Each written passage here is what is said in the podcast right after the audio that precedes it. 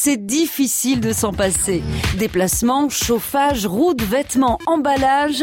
En France, nous consommons 3634 litres de pétrole chaque seconde. On sait ce qu'on a actuellement et on sait ce qu'on doit au pétrole. On ne sait pas ce que nous apporteront demain les énergies renouvelables. Vous savez, maintenant on fait du, carburant même avec des, des produits agricoles. Alors euh, peut-être que demain il y aura d'autres composés. 1859, l'année où on s'est rué sur l'or noir. Quel foutu machin, le pétrole, c'est noir, ça pue et puis ça colle. Tout le monde en veut, ça coûte des sous et en plus ça pousse pas partout. En 1740, en Alsace, le roi Louis XV autorise la première exploitation pétrolière au monde. Mais c'est au 19e siècle aux États-Unis que la machine va s'emballer.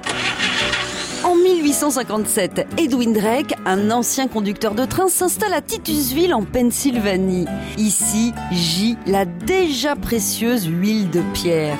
Au départ, il s'inspire de la technique un peu laborieuse des Indiens Sénéca et récupère à l'aide d'une couverture la substance qui flotte à la surface des eaux. Mais il en veut plus.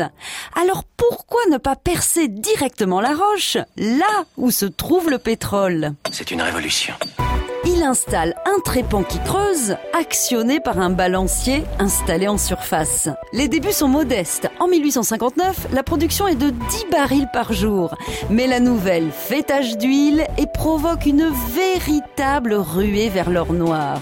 Quant à Edwin Drake, il oublie de faire breveter son invention et disparaît sans avoir touché un seul dollar. Le pétrole, c'est-à-dire l'essence, n'est pas seulement le nerf de la guerre mais c'est un devoir national que de ne pas laisser dormir le trésor que l'on a dans ses poches.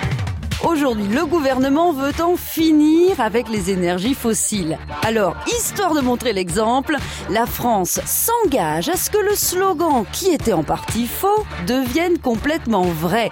En 2040, on n'aura vraiment plus de pétrole, pourvu qu'il nous reste quelques idées. On n'arrête pas le progrès À retrouver sur francebleu.fr